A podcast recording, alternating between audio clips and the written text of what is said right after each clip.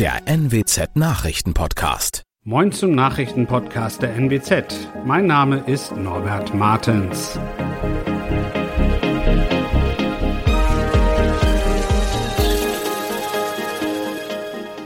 Und das sind unsere regionalen Nachrichten. Eine groß angelegte Suche nach dem vermissten Kind Joe am Montag war erfolglos. Das Land Niedersachsen hat noch nicht mit der Bahn wegen des 9-Euro-Ticket-Ärgers gesprochen und ein Jagdgeschoss fliegt gegen einen Wohnwagen im Ammerland. Eine groß angelegte Suche nach dem vermissten Kind Joe am Montagabend in Venen ist erfolglos geblieben. Vorher hatte die Polizei einen konkreten Hinweis auf den Verbleib des Achtjährigen bekommen. Der Junge aus Oldenburg wird seit Freitagabend vermisst.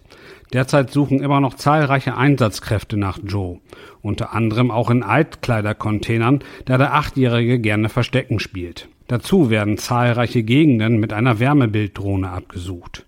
Der vermisste Joe ist etwa 1,50 Meter groß und hat schulterlange dunkle lockige Haare. Über einem blauen T-Shirt mit weißer Aufschrift trägt er eine schwarze Weste, ebenfalls mit weißer Aufschrift. Zudem trägt er eine dunkle Hose und soll vermutlich barfuß unterwegs sein. Noch immer kann das 9-Euro-Ticket nicht in den IC-Zügen zwischen Norddeich, Emden, Oldenburg und Bremen genutzt werden. Das sorgt für reichlich Frust bei vielen Fahrgästen. Denn Nahverkehrskunden dürfen mit diesem Intercity eigentlich reisen. Nun kommt heraus, das Land hat immer noch keine Gespräche mit der Bahn AG in der Sache geführt. Nachrichten, die Verkehrsminister Bernd Althusmann an Bahnchef Richard Lutz und Bundesverkehrsminister Volker Wissing geschrieben hatte, blieben bislang unbeantwortet. Das teilte das niedersächsische Ministerium mit. Zuletzt hatte die Bahn einen Ausgleich von über 5 Millionen Euro gefordert, wenn das 9-Euro-Ticket auf der IC-Strecke Gültigkeit erhalten soll. Das lehnt das Land ab. Ein fehlgeleiteter Schuss eines Jägers hat in Tange im Landkreis Ammerland einen Wohnwagen beschädigt. Der Mann habe am Samstag mehrere Probeschüsse von einem Hochsitz auf eine Zielscheibe abgegeben. Das berichtete die Polizei am Dienstag. Die Zielscheibe war auf einem Pappkarton auf einer Grasfläche aufgeklebt. Eines der Geschosse wurde, vermutlich durch einen auf dem Boden liegenden Stein, abgeleitet. Es schlug in dem Wohnwagen ein, der etwa 500 Meter entfernt an einem Teich stand. Im Wohnwagen befanden sich keine Menschen. Am Teich hielten sich sechs Erwachsene und drei Kinder auf. Sie blieben unverletzt. Das waren unsere Nachrichten aus der Region. Weitere aktuelle News aus dem Nordwesten finden Sie wie immer auf NWZ Online. Und Aktuelles aus Deutschland und der Welt hören Sie jetzt von unseren Kollegen aus Berlin. Vielen Dank und schönen guten Morgen. Ich bin Zoe Tassovali und das sind unsere Top-Themen heute aus Deutschland und der Welt. Gesundheitsminister treffen sich in Magdeburg. Scholz gibt Regierungserklärung zu drei Gipfeltreffen ab und Koalition diskutiert über weitere Entlastungen. Es ist ein sehr politischer Tag heute. Unter anderem beraten die Gesundheitsminister der Länder in Magdeburg über die Corona-Politik. Dabei geht es um die Vorbereitungen auf die erwartete neue Welle im Herbst. Außerdem haben mehrere Länder einen neuen Vorstoß gestartet für eine Impfpflicht ab 60. Auf der Tagesordnung stehen rund 50 Punkte. Schwerpunkte sollen die Digitalisierung im Gesundheitssektor und der weitere Umgang mit der Corona-Pandemie sein. Besprochen werden soll etwa, wie es mit dem Testen, dem Impfen und mit dem Tragen von Masken weitergeht. Bundesgesundheitsminister Karl Lauterbach hatte zuletzt mit Blick auf den Herbst einen Sieben-Punkte-Plan angekündigt. Zum Auftakt des Treffens hat außerdem die Gewerkschaft Verdi zu einer Demonstration aufgerufen. Sie fordert unter anderem mehr Pflegepersonal. Aus Magdeburg Jennifer Wese. Es stehen in den nächsten Wochen eine ganze Menge wichtiger internationaler Gipfeltreffen an. Kanzler Scholz will deshalb vorab heute im Bundestag erklären, mit welcher Haltung er in die Gespräche gehen wird. Sowohl beim EU-Gipfel als auch beim Treffen der G7 und der NATO-Staaten stehen der Ukraine-Krieg und seine Folgen im Mittelpunkt. Jana Laumann, warum ist diese Regierungserklärung von Scholz heute eigentlich so wichtig? Weil Scholz da im Bundestag nochmal genau begründen kann, warum seine Ukraine-Politik so ist, wie sie ist. Und auch das, was nach der Regierungserklärung passiert, ist wichtig. Dann können nämlich die Abgeordneten ihren Standpunkt klar machen. Und da wird Scholz sich so einiges anhören müssen. Denn viele sind nicht damit einverstanden, was Deutschland in der Ukraine Ukraine-Krise macht. Zu wenig Unterstützung für die Ukraine heißt es da. Zu zögerliche Entscheidungen über Waffenlieferungen ist ein Kritikpunkt. Oder auch der Besuch von Scholz in Kiew, von dem viele meinen, er hätte schon viel früher passieren müssen und nicht erst letzte Woche. Die Inflation bricht einen Rekord nach dem anderen. Die Menschen ächzen unter den hohen Preisen, vor allem für Energie und Lebensmittel. Das kriegen wir ja alle gerade mit. Die Ampelkoalition hat bereits verschiedene Entlastungen beschlossen. Aktuell streitet sie über weitere Hilfen, vor allem für Hartz-IV-Empfänger und Rentner. Heute treffen sich die Spitzen der Ampel zum Koalitionsgipfel, um nochmal drüber zu sprechen. Dabei geht es vor allem um Schritte gegen die steigenden Preise, insbesondere von Gas und Energie allgemein.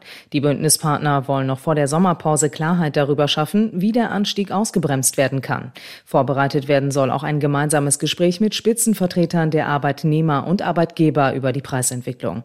Um die Bürger zu entlasten, hat die CSU derweil ein 15-Punkte-Papier beschlossen. Das Ganze ist ein Appell an die Bundesregierung. Darin geht es unter anderem um eine befristete Abschaffung der Mehrwertsteuer auf Grundnahrungsmittel und eine Senkung der Stromsteuer. Ina Heidemann, Berlin. Hunderte gestrichene Flüge wegen Personalmangels, immer noch Corona und die explodierten Preise, gerade auch für Mobilität. Worauf müssen Sommerurlauber da dieses Jahr achten? Darüber habe ich mich mit Verbraucherschutzexpertin Carolina Voital vom Europäischen Verbraucherzentrum Deutschland unterhalten. Frau Voital, an den Flughäfen herrscht großes Chaos wegen des Personalmangels. Wenn man dann aber mal im Urlaubsland angekommen ist, wie sieht es denn dort aus? Zum Beispiel mit den Unterkünften. Platzen Hotels gerade auch aus allen Nähten? Den Eindruck haben wir. Also zum einen verhalten sich die Verbraucher fast wieder wie in Vor-Corona-Zeiten. Das heißt, es gibt eine große Reiselust und äh, gleichzeitig ist es so, dass teilweise auch das Angebot immer noch eingeschränkt ist. Denn auch in den Hotels ist es so, dass sich viele Mitarbeiter in der Corona-Pandemie anderweitig beruflich orientiert haben und nicht zurückgekehrt sind. Das heißt, auch hier herrscht tatsächlich teilweise großer Personalmangel. Also wie bucht man denn aktuell den Sommerurlaub am schlausten im dritten Corona-Sommer? Last Minute zum Beispiel unbedingt vermeiden, weil alles voll ist? Grundsätzlich ist Last Minute in den letzten Jahren sowieso ähm, etwas anders ausgestaltet, als wir das noch vor ein paar Jahren gekannt haben. Das ist reine Glückssache, hier noch etwas zu bekommen. Wenn ich alleine oder vielleicht zu zweit bin und recht flexibel, was das Ziel angeht, kann das eine Option sein. Für Familien ähm, gehen wir davon aus, dass das eher schwierig ist, so dass ich hier auf jeden Fall dazu raten würde, zum Beispiel eine Pauschalreise zu buchen. Und hier habe ich mit Sicherheit die besseren Chancen, dann auch noch etwas zu finden. Für viele sind ja auch die gestiegenen Preise ein Problem. Und immer wieder hört man, dass die Flug- und Hotelpreise auch kurzfristig noch steigen. Wie verhindert man denn, dass man plötzlich mehr zahlt, als man dachte? Bei Pauschalreisen gibt es noch ein kleines Schlupfloch für die Anbieter. Sie können unter gewissen Bedingungen bis zu acht Prozent nacherheben. Und wir müssen sagen, dass wir das in der Praxis bisher noch nicht so häufig gesehen haben. Und auch bei den Airlines ist es so, dass zum Beispiel das Thema Kerosinpreise natürlich irgendwann ein Thema werden wird. Aber die Airlines haben hier in der Regel sehr langfristige Treibstofflieferverträge, so dass wir damit rechnen, dass sich das wahrscheinlich auch erst massiv ähm, auf die Flüge und auf die Flugpreise auswirken wird äh, Ende des Jahres beziehungsweise 2023. Und wir bleiben mal beim Thema Urlaub und Reisen. Für Griechenland und Thailand haben wir in den letzten beiden Folgen des Podcasts schon ein paar außergewöhnliche Tipps bekommen. Und heute gibt es die für das Lieblingsurlaubsland der Deutschen. Wir reisen nach Spanien. Julia Macher, gibt's denn dieses Jahr bei euch schräge Urlaubstrends? Spanien ist ja selbst so eine Art Dauertrend. Hotelverbände berichten von absoluten Rekordbuchungszahlen im beliebtesten Urlaubsland überhaupt. Und beliebt ist Spanien als Ferienziel auch bei den Einheimischen. Laut einer Umfrage packen in diesem Jahr allerdings 30 Prozent aller Spanierinnen und Spanier den Laptop mit ein. Ein Grund für den Trend zum Pooloffice könnte sein, dass die Preise kräftig angezogen haben. Hotels sind zwischen 20 und 30 Prozent teurer als im letzten Jahr. Na, darüber haben wir ja gerade eben schon gesprochen. Mal trotzdem weg von den klassischen Ressorts. Kann man denn bei euch besonders ungewöhnlich übernachten? Bereits im Juni wurden in Spanien die Hitzerekorde der letzten Jahre gebrochen. Der Sommer wird heiß, da sucht man sich zum Übernachten am besten ein schattiges Plätzchen, zum Beispiel im Wald. Im Baskenland, in Galicien und Katalonien kann man in Baumhäusern übernachten, vorausgesetzt es gibt im entsprechenden Gebiet keine akute Waldbrandgefahr. Und in Andalusien können Touristen in Höhlen übernachten, wie die Steinzeitmenschen, allerdings mit erheblich mehr Komfort. Ja, und wenn man mal was ganz anderes machen möchte oder anderswo Urlaub machen will als am Strand oder in den Bergen, gibt es Urlaubsorte der besonderen Art in Spanien. Relativ unbekannt ist die Geodo von Pulpi, Europas größte Mineralienhöhle mit bis zu zwei Meter großen Kristallen. Die liegt gut 100 Kilometer nordöstlich von Almeria. Und wer den Nervenkitzel liebt und im Norden Spaniens unterwegs ist, der kann in diesem Jahr einen Abstecher nach Andorra machen. Dort können Schwindelfreie über die zweitlängste längste Fußgängerhängebrücke der Welt wandeln. Der schmale Steg ist etwas über 600 Meter lang und hängt 158 Meter über dem Valle del Rio. Gedränge wird es dort schon aus Sicherheitsgründen nicht geben.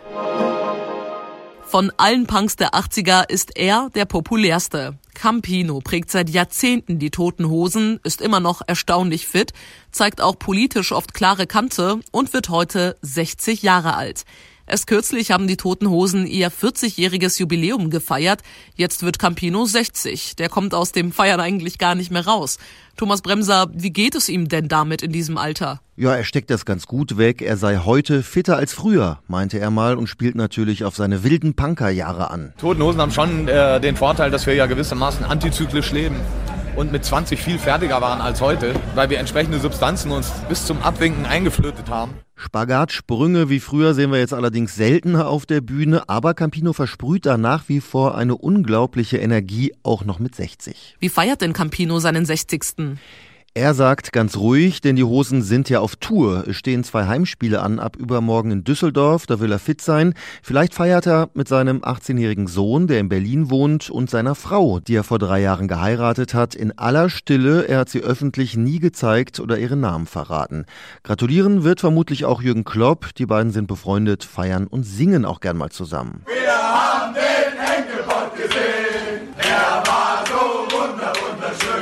Das war vor vier Jahren, als Klopp und Liverpool die Champions League gewonnen haben. Herrlich. Danke, Thomas. Und herzlichen Glückwunsch an Campino zum 60. Geburtstag. Und das war's von mir für heute. Ich bin Zoe Tassovali und wünsche Ihnen einen schönen Tag. Bis morgen.